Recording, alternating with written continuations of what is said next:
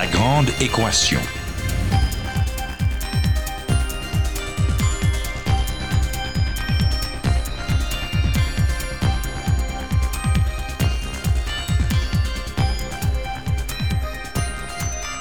Ici Normand Mousseau, bienvenue à la grande équation. Aujourd'hui, supraconductivité, la revanche des électrons.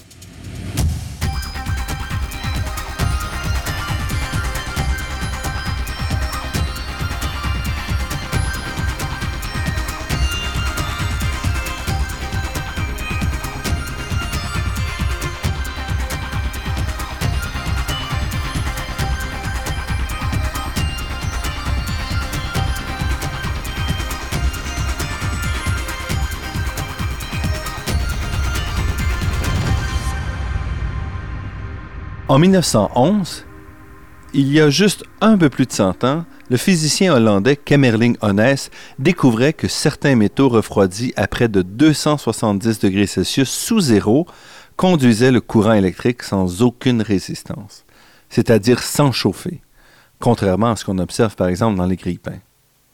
C'était la découverte de la supraconductivité. Un siècle plus tard, ce phénomène continue de fasciner les physiciens et de nombreuses questions demeurent quant à la nature exacte de ce phénomène, mais aussi quant à la possibilité de découvrir un jour le matériau qui permettra d'observer la supraconductivité, non pas à moins 270 degrés Celsius, mais bien à la température de la pièce sans refroidissement. À travers la planète, des milliers de physiciens s'intéressent à la question. Parmi ceux-ci, on retrouve Louis Taillefer, professeur au département de physique de l'Université de Sherbrooke, titulaire de la chaire de recherche du Canada en matériaux quantiques et récipiendaire de nombreux prix et titres pour ses travaux exceptionnels sur les supraconducteurs, dont le titre d'officier de l'Ordre national du Québec et le prix Killam en sciences naturelles qu'il a obtenu en avril 2012. Au cours de ces dernières années, il a aussi été nommé membre de l'Ordre du Canada et élu membre de la Société royale du Canada. Louis Taillefer, merci d'avoir accepté notre invitation. Avec plaisir. Donc, vos travaux sur la supraconductivité vous ont valu de nombreux prix et reconnaissances. Donc, avant de discuter de ceux-là, j'aimerais quand même qu'on parle un peu de ce qui vous a amené à vous intéresser à la physique et ce qui vous a plus particulièrement amené à vous intéresser à une branche qu'on connaît assez peu dans le grand public quand même, qui est euh, la physique de la matière condensée. Ben, ça dépend jusqu'où on va aller, mais euh, je sais que en tant qu'étudiant euh, au cégep, par exemple, j'avais pas de c'était pas du tout clair pour moi si j'allais aller en sciences. Je m'intéressais un peu à tout. Euh. Si on me demande maintenant qu'est-ce que je retiens de mon cégep, par exemple, c'est surtout les pièces de théâtre que j'ai montées. Alors, je me suis rendu à l'université, encore une fois, sans trop savoir où aller. J'ai commencé, en fait, en génie. Euh, génie minier, je me rappelle, à McGill. Je voulais aller à McGill pour apprendre l'anglais.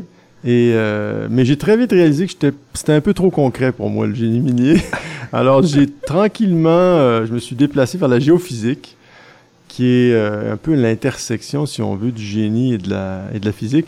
Et c'est là que j'ai réalisé que j'avais une plus grande affinité pour le côté fondamental des sciences. C'est une première chose qu'il faut comme un peu sentir, c'est qu'on est attiré par le fondamental, presque le philosophique dans la recherche scientifique, ou le concret, l'appliqué, le technologique.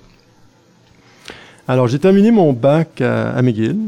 en géophysique ou en physique? En physique, en fait. Finalement, en dernier, j'ai carrément euh, transféré complètement à physique, effectivement. Donc, j'étais dans le programme de physique. Euh, j'ai bien aimé, mais euh, c'est ça. Donc, de là, je suis allé faire des études graduées. un peu parce que tout le monde dans la classe en faisait. Hein. on postule à droite et à gauche. J'étais accepté à Harvard. Puis j'étais, j'avais l'intention d'aller faire mon doctorat à Harvard. Mais mon frère, qui était, j'ai un frère jumeau qui était en mathématiques, lui aussi à McGill, lui, il avait reçu des, formulaires de, bourse, euh, de bourse du Commonwealth pour aller en, à Cambridge, en Angleterre. Ça, ça avait l'air très attirant. Je me dis, il y avait possibilité d'aller passer un an à Cambridge. Donc, j'ai dit, donc, je vais retarder mon entrée à Harvard et je vais aller à Cambridge. Je suis allé là, j'ai beaucoup aimé l'Angleterre et c'est là que j'ai découvert, en fait, ce qui a tout changé pour moi.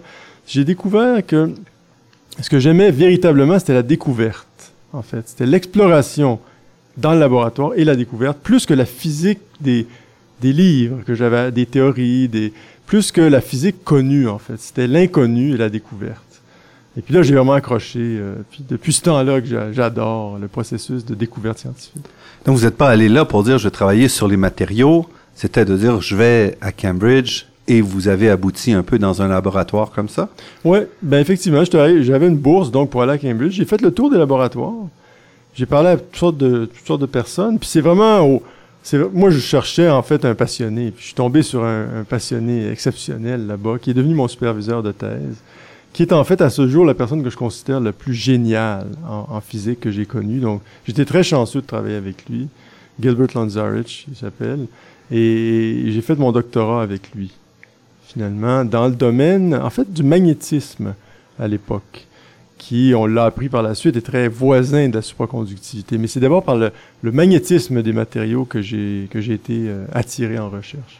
Et déjà, vous avez euh, très bien réussi parce qu'un de vos premiers articles euh, est encore aujourd'hui un article très cité. C'est même votre article le plus cité et qui continue à vivre encore. Je peux dire que quoi, 25 ans après avoir été écrit, ce qui est assez remarquable. Oui, effectivement, mon tout premier article, c'est c'est avec, euh, avec mon superviseur, donc Lonzerich et Taillefer. C'est un article, c'est probablement le plus long article que j'ai jamais écrit aussi. et euh, ça date, en 1985.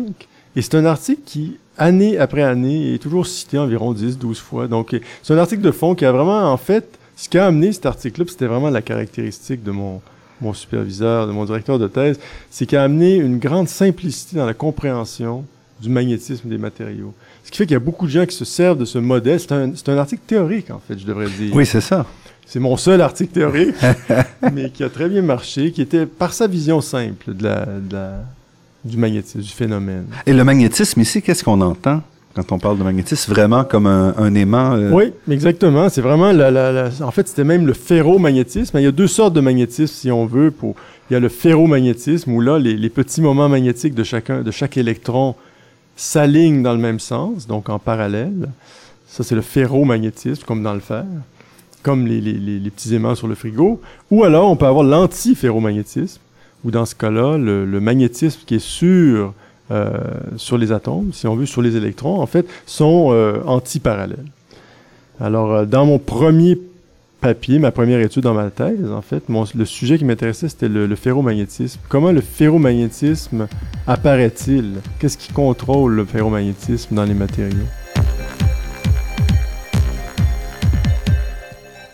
Après ça, vous avez bifurqué vers l'expérimental pour votre thèse? Oui, effectivement. On faisait des prédictions avec notre modèle théorique. Et là, j'ai voulu vérifier ces prédictions dans, le laboratoire. Et une des prédictions, c'était que euh, près d'un point critique quantique, c'est-à-dire près, par exemple, si on, met, de la pression, on peut supprimer le magnétisme dans certains matériaux.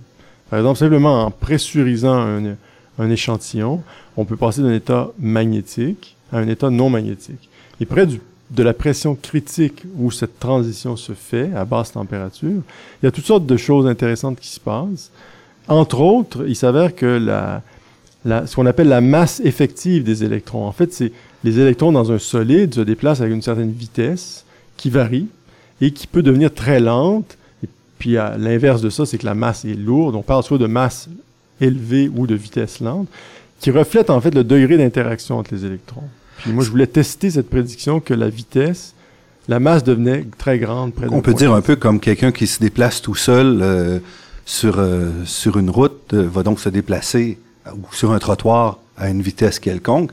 Et si on est en groupe, on peut pas aller à la même vitesse, on est pris ralenti par le reste des gens. et on pourrait dire la masse effective. Et donc, plutôt que d'être d'une personne, on est 100 personnes, puis on essaie de déplacer tout le monde en groupe. Oui, c'est une belle image, effectivement.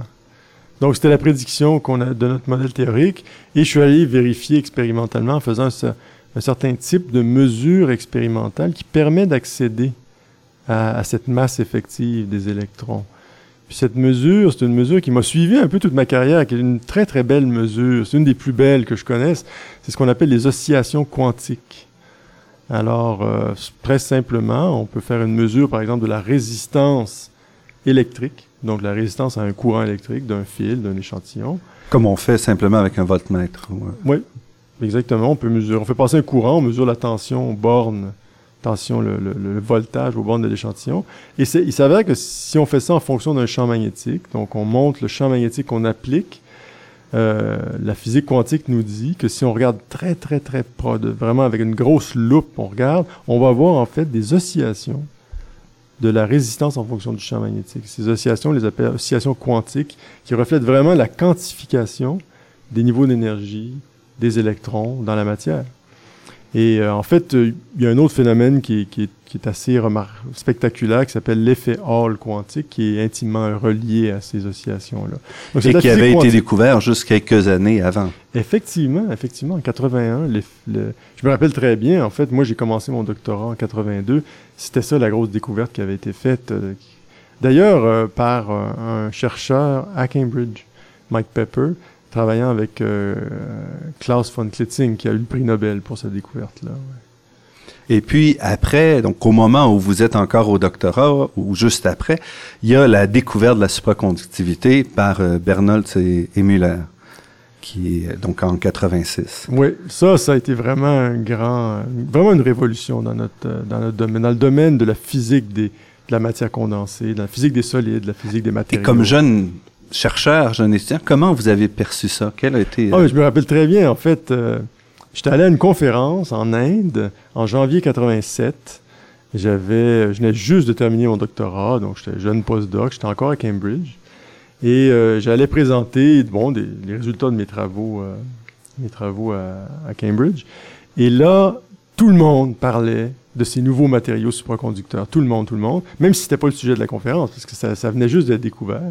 Alors moi, je n'avais jamais entendu parler, mais les gens qui étaient dans le, qui étaient au, qui savaient, connaissaient ce phénomène-là. Et même, ce qui m'a le plus impressionné, c'est qu'ils ont créé une session spéciale le soir pour que Phil Anderson, qui est un grand nom de la physique, c'est un, prix Nobel, euh, physicien théoricien, il, lui, il allait présenter sa théorie de ces matériaux dont j'avais seulement entendu parler euh, une, journée avant. Alors lui, il avait déjà une théorie sur qu'est-ce qui se passait, pourquoi ces supraconducteurs étaient si bons, euh, si bons supraconducteurs. C'est vraiment un des grands, une des grandes découvertes des 30 ou 40 dernières années en physique là, qui a vraiment euh, bouleversé le domaine. Ah, absolument. En fait, bon, donc la découverte, c'est quoi? C'était c'était la découverte de la supraconductivité qui était très bien connue depuis 1911, mais qui était toujours confinée à des températures extrêmement froides. Donc, en gros, en dessous de moins 250 degrés Celsius. C'était, ça plafonnait à moins 250, extrêmement froid.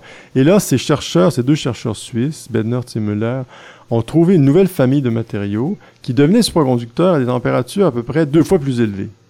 Bon, deux fois, deux fois, faut pas s'emballer. Sauf que dans l'année qui a suivi, ce deux fois est devenu quatre fois, cinq fois, sept fois.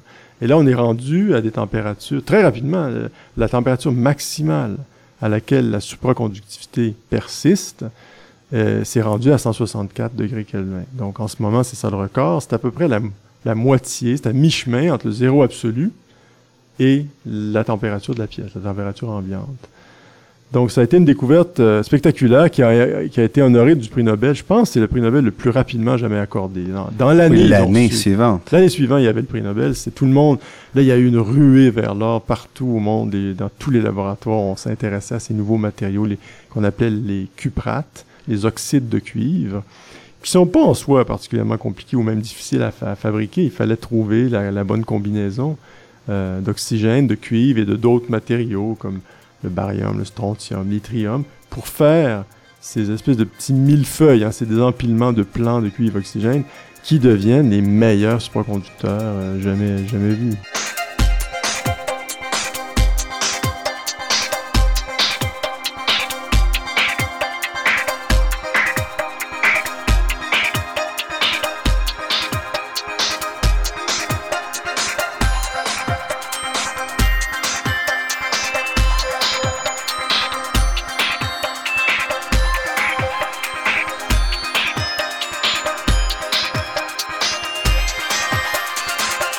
Quel a été à ce moment-là l'impact sur vos recherches? Vous vous dites, ah, voilà le domaine?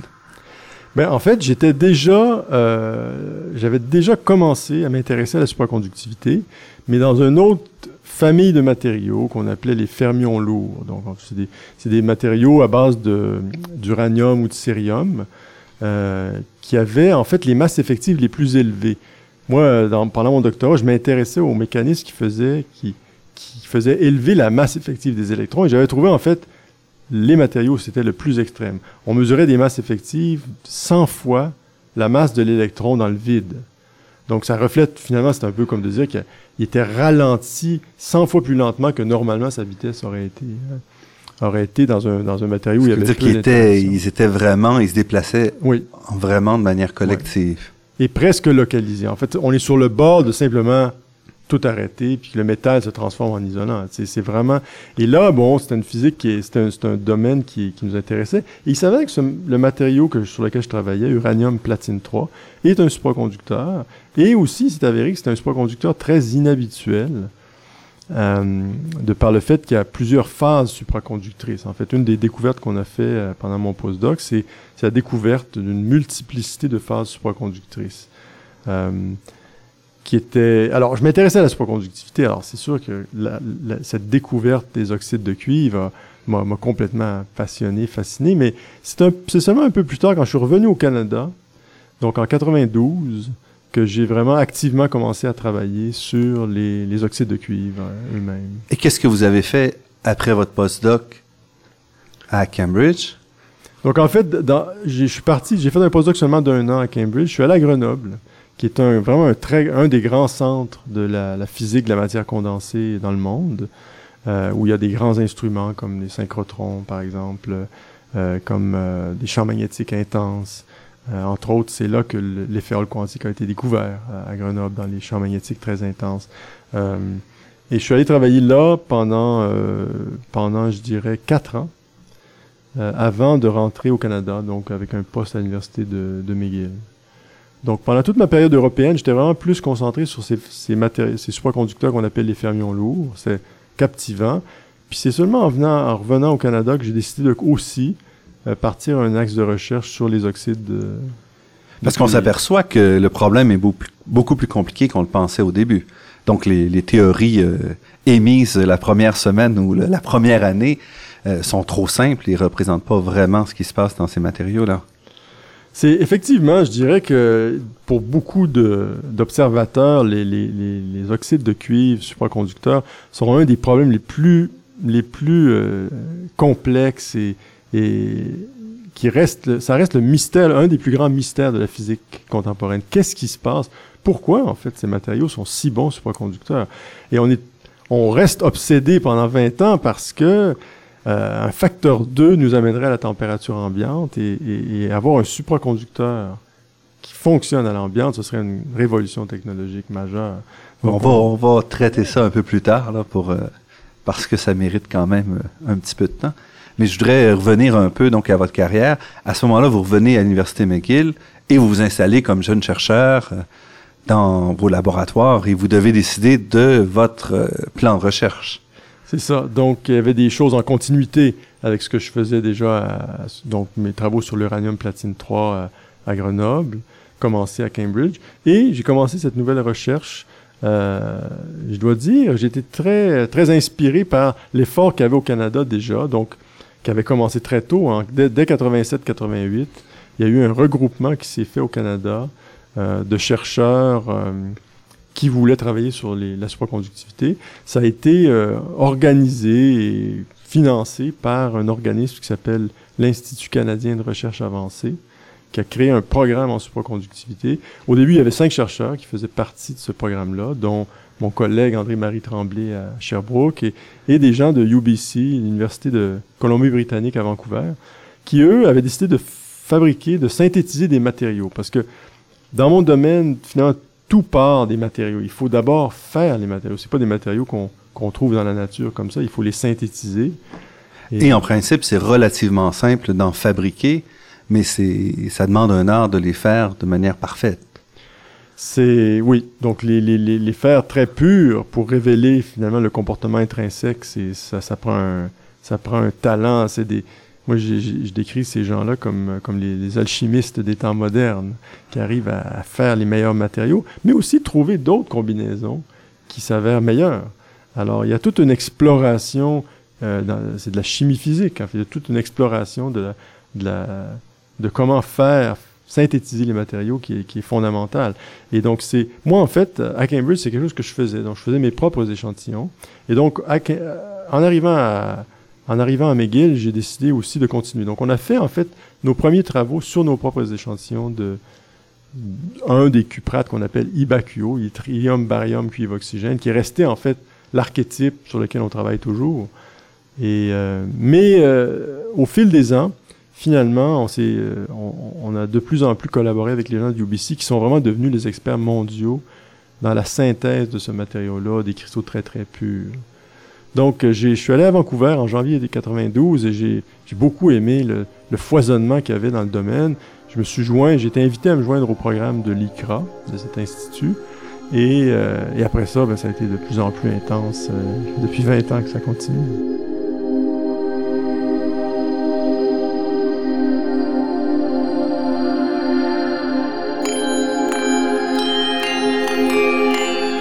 Ici Normand Mousseau, vous écoutez La Grande Équation sur les ondes de Radio Ville-Marie et nous sommes en compagnie de Louis Taillefer.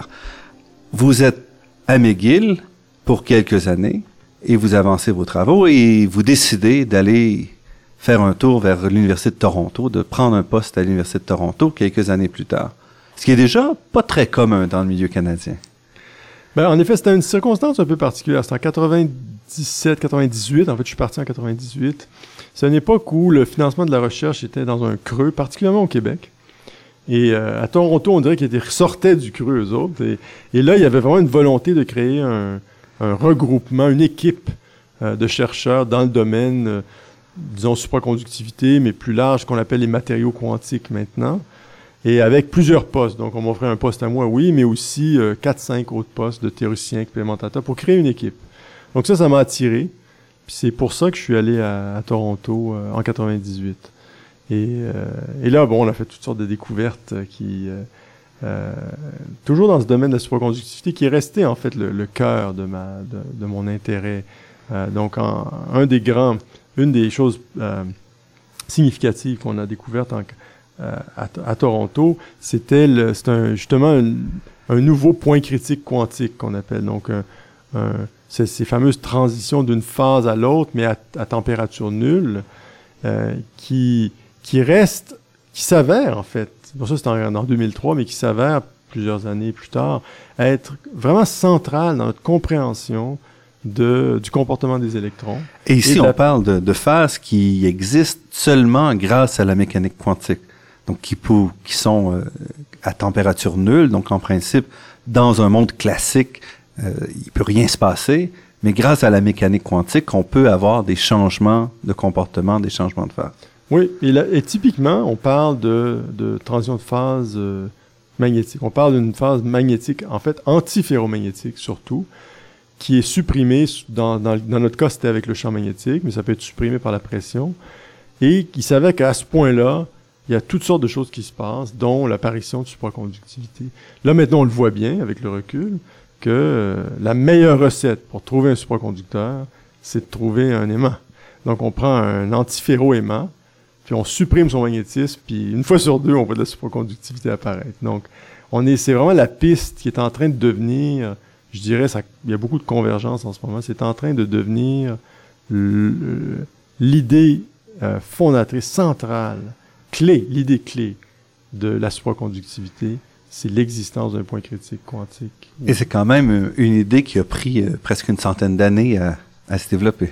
Ben, l'idée du point critique quantique magnétique, je, pense que ça a vraiment, vraiment frappé l'imaginaire seulement dans la fin des années 90, en fait. C'est là que toute cette idée que la les électrons pouvaient se comporter de façon différente au voisinage d'un point comme ça, c'est vraiment dans les années 90. Il y avait des travaux théoriques qui montaient bien avant, mais ça a vraiment pris toute son ampleur, je disais, dans les années 90. Et, et, ça reste très actuel parce que maintenant, si on me demandait, euh, c'est quoi, qu'est-ce qui fait finalement que les cuprates sont de si bons supraconducteurs, moi je dirais c'est parce qu'il y, a un point critique quantique sous-jacent dont on n'a pas encore élucidé la nature. Et c'est ça qu'on essaye de faire en ce moment. ci Il y en a un, mais ça, ça a l'air d'être un point critique euh, inhabituel. Euh, et c'est ça qui est notre intérêt actuel, c'est de trouver quelle est cette phase sous-jacente qui, qui donne lieu à la, la supraconductivité. Et vous avez passé à peu près quatre ans à Toronto et vous décidez de partir pour une université moins connue quand même que l'Université de Toronto. Vous vous installez à l'Université de Sherbrooke. Oui. Alors ça, c'est un choix euh, personnel, un choix de familial, je dirais, parce que euh, en allant à Toronto, nos enfants étaient très très jeunes. Raphaël avait trois ans, Charlotte avait un an. Donc, à l'époque, on s'était assuré qu'il y avait des écoles francophones parce que ma femme et moi, on voulait que nos enfants soient éduqués en français. Et il y a plusieurs écoles francophones à, Toronto, donc ça, ça allait de ce côté-là. Donc, on est allé, on s'est rendu. Mais euh, quelques années plus tard, quand Raphaël était sur le point d'entrer en, maternelle, en, pardon, en première année, là, on s'est rendu compte que, bon, on connaissait en plus c'est quoi l'éducation et c'est lui qui il était en particulier, on s'est rendu compte que ça, ça lui prenait une école... Un peu particulière, qui donnait place à la créativité artistique, par exemple. Et ça, ça c'était plus difficile, de trouver ça, l'école qu'on voulait et en français. Et en français. Ça, ça devenait plus difficile et on a décidé qu'à Toronto, le choix qui, auquel on faisait face, c'est soit il y allait à une école qui lui convenait, mais en anglais, ou soit, euh, ou soit on rentrait au Québec pour, euh, pour avoir une plus, plus grande gamme d'offres éducatives. Puis c'est ce qu'on a finalement décidé de faire parce que ma femme et moi, euh, Louise et moi, on a, nos familles ont, ont les dix générations de Québécois francophones. toute, la, toute la famille élargie est francophone. C'était difficile de nous prendre le choix que nos rejetons allaient devenir anglophones. Donc, on a décidé euh, qu'on rentrait au Québec. Et vous êtes installé quand même dans une université où la supraconductivité, c'est un des thèmes principaux euh, au département de physique ici. Voilà. Donc, c'est effectivement une petite université. À l'époque, il y avait peut-être 11 professeurs dans le département quand je suis arrivé. Euh, donc, petit département, mais grosse équipe de, de, de, de, de recherche dans le domaine de ce qu'on appelle maintenant les matériaux quantiques, disons en matière condensée. Donc, effectivement, je me retrouvais avec des collègues, plusieurs collègues qui travaillaient dans des champs très voisins, avec qui je pouvais travailler, collaborer. Donc, pour moi, c'est très, c'est très, c'est très attirant, c'est très important, cette, cette possibilité de collaborer, d'avoir des, des, interactions proches sur des, sujets communs.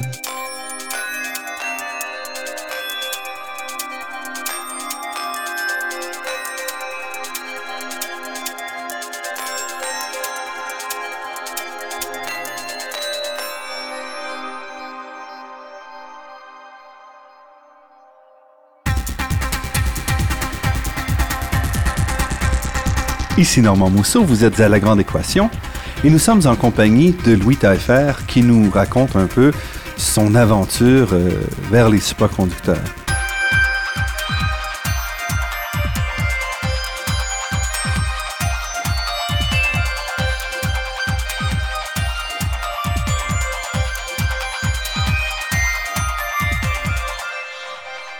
En 2007, vous publiez un article dans Nature dans lequel vous rapportez des observations d'oscillation quantique euh, qui permettent de, vraiment identifier que les supraconducteurs sont bien dans la famille des métaux. Oui, mais ça, c'était, tellement... Les cuprettes sont tellement complexes, puis ils ont donné lieu à tellement de théories de tout genre que on en était au point où on savait même plus vraiment s'il fallait les considérer comme des métaux au même sens que euh, les, métaux qu'on comprend bien il y avait, il y avait même tout un débat sur la nature de l'état, euh, euh, comment dire, électronique euh, qui était sous-jacent à la supraconductivité. Alors l'observation d'oscillation quantique, c'est peut-être la preuve la plus, euh, euh, la plus claire, limpide qu'on a un métal. Mais non seulement ça, mais ça montrait en fait que c'est un métal profondément modifié par rapport à, un point de départ, si on veut, en dehors de la, supraconductivité. C'est-à-dire que, en fait, ce que ça voulait dire, c'est qu'il y avait un point critique quantique quelque part euh, en dessous de la supraconductivité. On savait pas de quelle nature, mais ça c'était la pointe de l'iceberg en 2007 de, de ce qui, depuis cinq ans, est, notre axe de recherche principal, de d'élucider cette nouvelle piste qui a été, euh, qui a été ouverte avec la, la découverte des oscillations quantiques. Et qu'est-ce qui a permis ça? Parce que ça faisait quand même 20 ans qu'on étudiait la question et ce domaine-là a attiré des, milliers et des milliers de physiciens. Donc, il y avait quand même beaucoup de travaux qui avaient été faits. Qu'est-ce qui a permis qu'en 2007, on arrive avec ce résultat-là? Ouais, c'est toujours fascinant de se demander pourquoi une découverte arrive à un, moment donné, parce que quand on, quand on le sait, quand on, on voit, après, on, ça, ça paraît pas si difficile que ça à, à découvrir. Bon, il reste qu'un élément qui est, qui est vraiment important, c'est la qualité des cristaux qu'on a eu pour faire la mesure. Ça, c'est la première chose. Si les oscillations quantiques, c'est un phénomène qui s'observe, qui, est, qui dépend exponentiellement de la qualité des échantillons. Donc, même des échantillons deux ou trois fois moins purs euh, n'auraient pas été suffisamment purs pour qu'on voit l'effet qu'on a vu. Donc ça, c'est la première chose. Puis ces cristaux sont venus de, de notre, nos collaborateurs à UBC qui, au fil des ans, ont toujours perfectionné, en fait, leur, leur, euh, les cristaux de, de, de cuprate, d'Ibacchio. Donc ça, c'est la première chose. Deuxième chose, c'est qu'il fallait, en fait, tuer la supraconductivité euh, très forte avec des champs magnétiques énormes. Donc, on parle de champs magnétiques de l'ordre d'un million de fois le champ terrestre. Ça, ça, ça existe pas euh, partout, ça existe pas au Canada. Euh, il y a des laboratoires comme aux États-Unis, en France, à Toulouse. Euh, il y en a aussi en Allemagne. Donc, à quelques endroits au monde, on peut accéder à des champs de 60, 70 Tesla comme ça. Donc là, je collaborais en fait avec un de mes anciens postdocs du temps de Toronto, Cyril Proust, qui, était retourné à Toulouse, où il avait fait sa thèse. Euh, à la suite de son doctorat avec moi à Toronto, il est devenu euh, chercheur permanent dans ce centre national des champs magnétiques intenses à, à Toulouse. Et avec lui, on a décidé d'explorer qu'est-ce qui se passe quand on met, quand on supprime la supraconductivité jusqu'à T égale 0, jusqu'aux plus basses températures en mettant des très grands champs. Comme on disait, pour voir ce qu'il y a en dessous, qu'est-ce qui arrive, qu'est-ce qui arrive quand on supprime la supraconductivité. Alors, ça avait déjà été fait, on n'était pas les premiers à le faire, mais je dirais qu'on était le premier à le faire sur des très très bons cristaux. Et ce qu'on a vu, c'est ces oscillations quantiques. Et aussi disposant, donc vous, votre... Euh, et aussi, dans votre cas, vous avez quand même euh, beaucoup d'expérience sur les points quantiques. Donc, euh, vous arrivez avec un, bagage qui vous permet de soit de planifier l'expérience et aussi de, comprendre les résultats. Ben ça, ça, il s'était pas planifié. Ça, c'était une découverte complètement inattendue. On sait pas ce qu'on cherchait. Nous, on voulait, on voulait explorer. C'était de l'exploration pure. On savait pas ce qu'on allait trouver. On voulait juste savoir, on voulait juste voir, en fait. c'est quoi le comportement non supraconducteur de ces matériaux? Et c'est ce qu'on a trouvé. Après, la question de l'intuition, puis de la compréhension, puis de... Ouais, de, je dirais de l'intuition, ça embarque, parce que d'où on va à partir de là? Moi, je dirais qu'on a vraiment vu la pointe de l'iceberg. Alors, faut faut déjà sentir qu'il y a un iceberg en dessous à aller fouiller et dans quelle direction on se dirige? Et ça, c'est, ça a été le plaisir des années qui ont suivi. C'est, qu'il y a eu plusieurs découvertes, en fait, qui, qui ça continue. Ça, ça, ça continue. je pense vraiment qu'on est en train d'aller au fond des mécanismes fondamentaux qui gouvernent, qui contrôlent les électrons dans ces matériaux-là.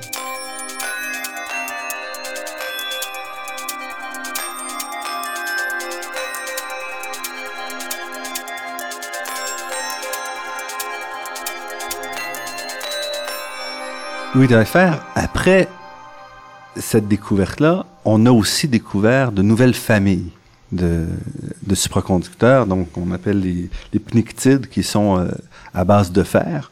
Est-ce que ces nouveaux matériaux-là reposent la question de la supraconductivité de l'origine, ou ils ouvrent euh, des nouvelles fenêtres? Oui, cette découverte qui est venue en 2008, ça a été vraiment comme une deuxième révolution. Il y a eu la, la, la découverte en 86 euh, mais pendant toutes ces années, donc 22 ans, il y avait une seule famille, les oxydes de cuivre, qu'on appelait les supraconducteurs à haute température. Maintenant, il n'y en a plus qu'une, il n'y en a plus seulement une, il y en a deux, au moins deux. Et, ça, de passer de 1 à 2, ça ouvre beaucoup. Ça ouvre les, ça montre que finalement, c'est pas un phénomène euh, euh, rarissime et unique et bizarre. Alors, les autres matériaux sont à base de fer. Ils ont une structure très différente. Il y a a priori très peu de choses en commun. Mais la supraconductivité monte peut-être pas aussi haut, mais on s'entend tous pour dire que ça monte très haut. Donc là, là, ah, on peut comparer ces deux familles. Qu'est-ce qu'ils ont en commun? Est-ce que le mécanisme fondamental est le même? Et c'est vraiment là-dedans qu'on est en ce moment.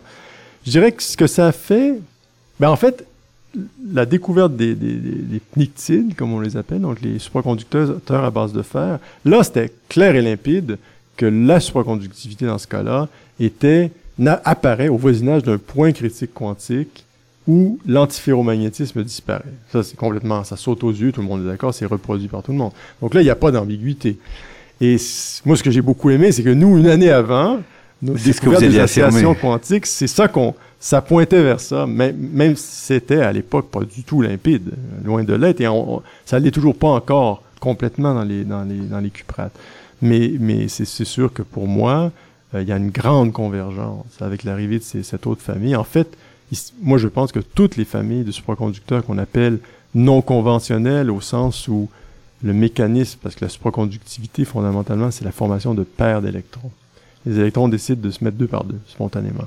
C'est un peu contre-intuitif, parce qu'a priori, ils s'opposent, ils ont une grande force de répulsion. Donc, il faut trouver une force d'attraction. Et la force d'attraction des, supraconducteurs conventionnels qu'on connaît bien, comme le, niobium, l'étain, l'aluminium, le, mercure, elle est très bien comprise.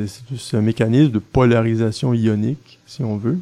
Et ça, il y a une théorie qui marche très bien pour ça. Les non conventionnels qui ont vu le jour avec, euh, en 1979-80, avec les fermions lourds, après les organiques, après les, les cuprates et finalement les pnictides, il y a comme quatre grandes familles. Dans ces cas-là, c'est pas ça qui se passe, on en est convaincu. La question c'est quelle est la force d'attraction? Et là, ce qu'on voit, c'est qu'elle est probablement d'origine magnétique, en fait. D'où cette proximité à une phase magnétique à un point critique quantique. Dans les cuprates, la question reste toujours ouverte. Je suis convaincu, puis je pense qu'on est rendu qu'on cette année, on va le prouver hors de tout doute qu'il y a un point critique quantique. Mais c'est pas clair, c'est quoi? C'est pas nécessairement du magnétisme, c'est peut-être autre chose. Alors c'est ça reste vraiment fascinant de, comprendre dans les matériaux qui sont encore et toujours les meilleurs supraconducteurs.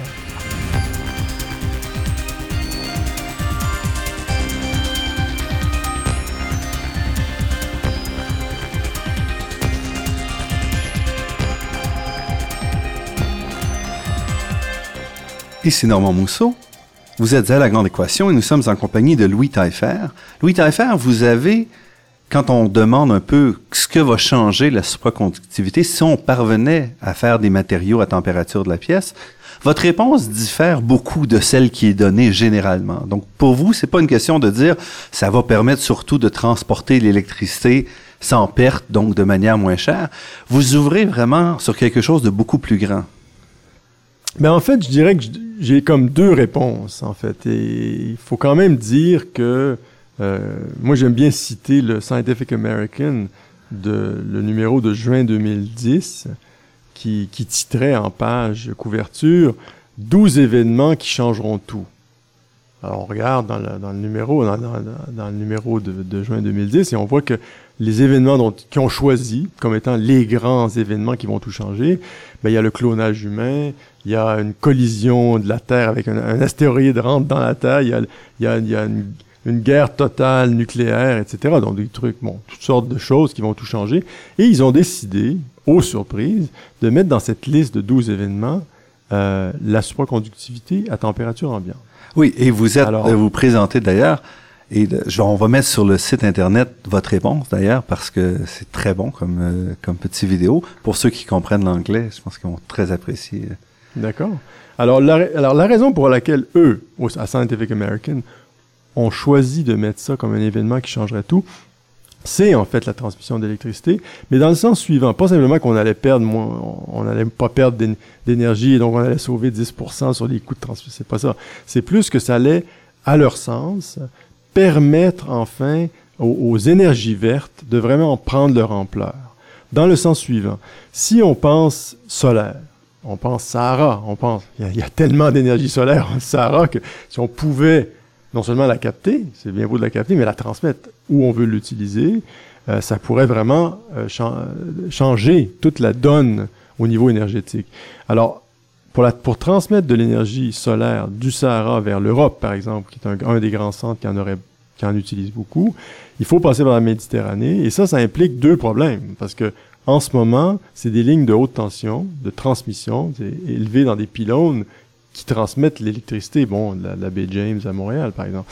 Alors, bon, ça, c'est pas faisable. On peut pas faire ça entre le Sahara et l'Europe. Il, faut passer sous la mer, il faut le faire de façon sécuritaire. Et c'est ce qu'un supraconducteur ferait. Un supraconducteur peut fonctionner en DC, n'a pas besoin d'être dans les lignes de haute tension, pour être souterrain, et donc ne pas, par exemple, prendre du tout endommager le paysage, passer en dessous de la Méditerranée et transmettre sans aucune perte d'énergie l'énergie produite, l'électricité produite dans le Sahara vers l'Europe. C'est un exemple. Il donne un autre exemple de les éoliennes dans le milieu des États-Unis, dans les champs de maïs. C'est bien, ça dérange personne, mais c'est très loin de New York ou San Francisco. Encore une fois, c'est des milliers de kilomètres qu'il faut. Alors, c'est des choses, en fait, qui avancent déjà. Il y a déjà des projets qui se font, même si les superconducteurs, faut les refroidir à l'azote liquide avec une petite gaine dans laquelle ils circulent. C'est pas commercialement viable encore, encore mais c'est très, très, très tentant. Alors, les gens s'avancent déjà. Il y a des compagnies qui font déjà ça. Mais je pense que si on avait un fil qui marchait à l'ambiance, on n'a plus besoin de refroidir, ce serait une révolution dans la transmission d'électricité. Donc ça, c'est une réponse qui est donnée, qui est courante, que j'aime quand même répéter.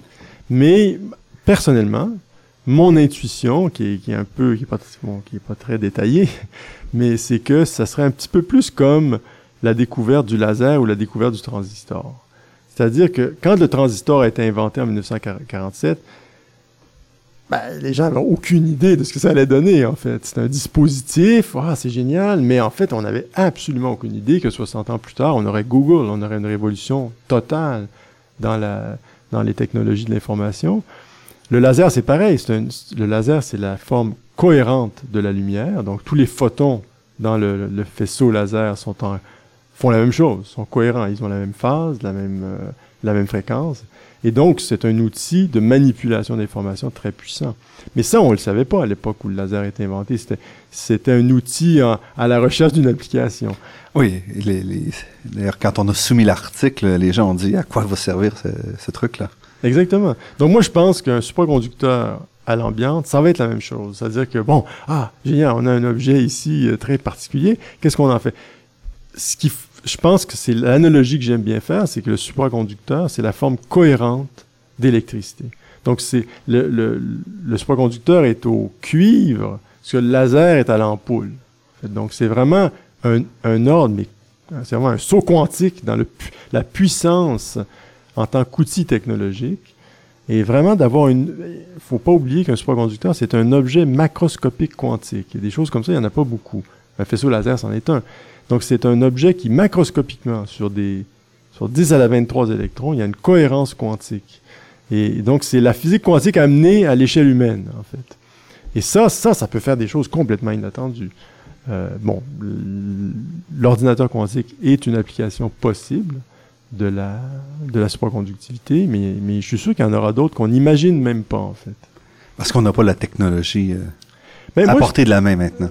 Oui, c'est ça, c'est ça exactement. C'est que c'est bien beau. Bon, quelques chercheurs comme moi, on a ça dans notre laboratoire parce qu'on a de, l'azote liquide, de l'hélium liquide, mais quand ça va être disponible pour tout le monde, quand le génie humain, avec ses millions d'individus, vont pouvoir s'amuser avec cet objet-là, puis faire des circuits, puis triturer, c'est là que les idées géniales vont émerger, que, les choses qu'on n'aura jamais imaginées vont apparaître, à mon sens.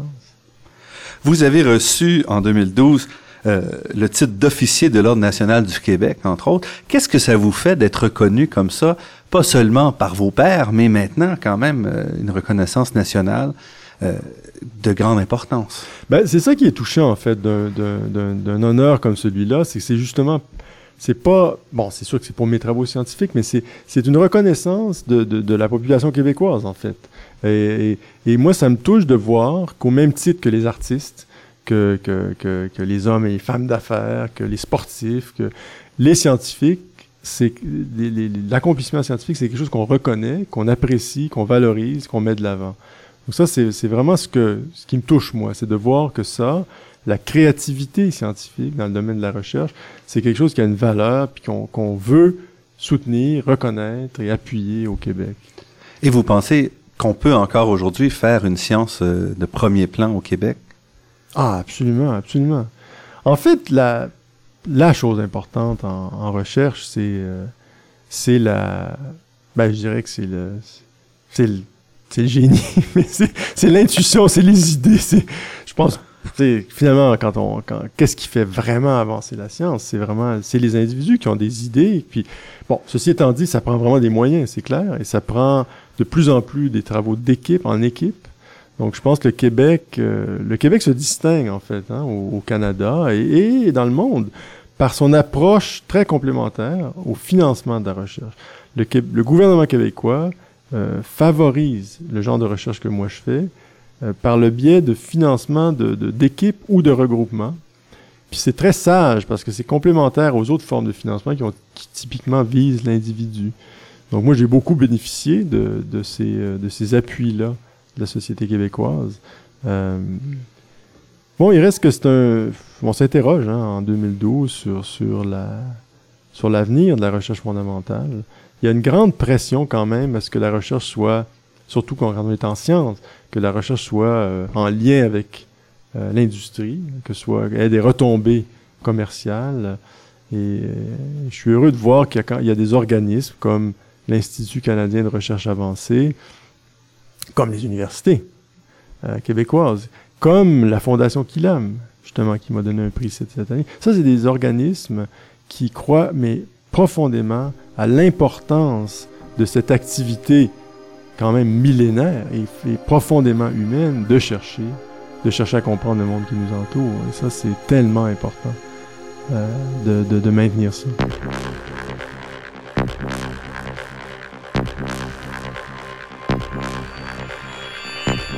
Louis Taillefer, pour vous, la formation des étudiants, c'est quelque chose de très important aussi dans votre carrière. Ah, absolument. D'abord, j'aimerais dire que c'est un grand plaisir. Pour moi, c'est certainement la chose qui me, qui me fait le plus triper, en fait, dans la recherche, c'est le fait de travailler avec des jeunes. Ça donne, ça insuffle une, une, audace, une ouverture d'esprit, un, côté nouveau, frais, qui est, vraiment essentiel à la recherche, en fait.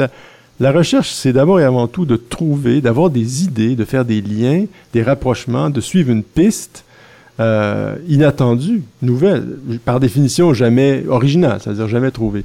Et ça, de travailler avec une équipe, j'ai à peu près, dans mon équipe, on est une douzaine à peu près.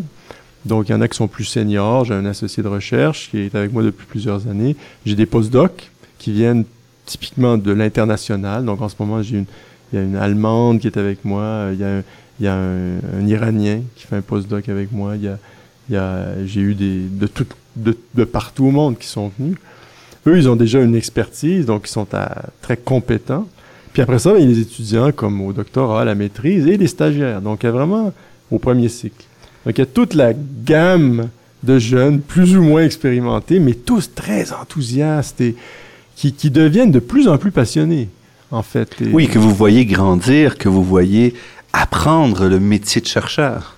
Oui, c'est un, c'est, ça, c'est, vraiment, c'est un des grands, grands plaisirs. J'ai un étudiant qui vient de terminer son doctorat, qui était, qui était six ans avec moi, avec la maîtrise et le doctorat ensemble, et qui au début était arrivé, je me rappelle, il venait de l'Université de Montréal, il, était venu, il arrivait, il me disait, moi, je veux juste faire une maîtrise parce que je veux enseigner au cégep. Je dis, bon, ben, très bien. moi, c'est sûr que moi, j'aimerais mieux que tu restes pour un doctorat, mais c'est ta trajectoire. Hein. À chacun sa trajectoire, puis ça, c'est complètement toujours quelque chose que je respecte beaucoup. Et, euh, lui, au de fil en aiguille, au fil du temps, il est devenu un accro de la recherche, comme c'est pas possible. Il en mange. Il, lui, faire de la recherche avec Jean-Philippe, c'était un grand, grand plaisir de, le voir décoller. Maintenant, il, est chercheur postdoctoral dans, une des meilleures équipes aux États-Unis, puis il est invité à des conférences internationales. Il, est chercheur autonome, puis il vole de ses propres ailes. Mais tout ce processus, c'est génial. Les, idées qui émanent, souvent par des questions euh, des jeunes, c'est euh, vraiment ce qui fait avancer la recherche. Louis Taillefer, professeur au département de physique à l'Université de Sherbrooke, titulaire de la chaire de recherche du Canada en matériaux quantiques et récipiendaire de nombreux prix pour vos excellents travaux. Je vous souhaite évidemment de continuer encore à, à nous éclairer sur la nature de ces matériaux fascinants que sont les superconducteurs et les matériaux quantiques. Et je vous remercie beaucoup pour cette entrevue. C'est moi qui vous remercie.